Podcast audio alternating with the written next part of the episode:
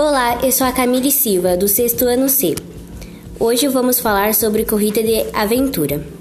Bom, a corrida de aventura são competições que envolvem várias modalidades de esportes de aventura. Em geral, são realizadas no ambiente natural e têm como característica uma logística complexa, tanto na organização dos eventos como na formação e preparação das equipes de atletas por envolver muitas atividades esportivas.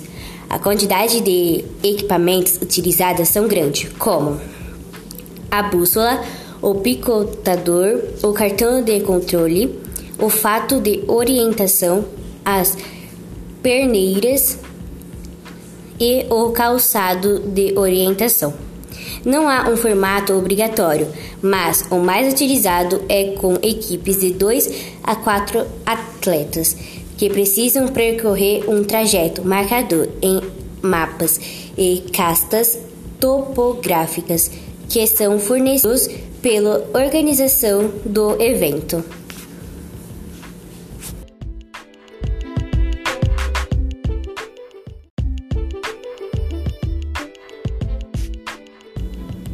Olá, sou a Camille Silva e hoje nós vamos falar sobre a corrida de aventura. Bom, são competições que envolvem várias modalidades de esportes.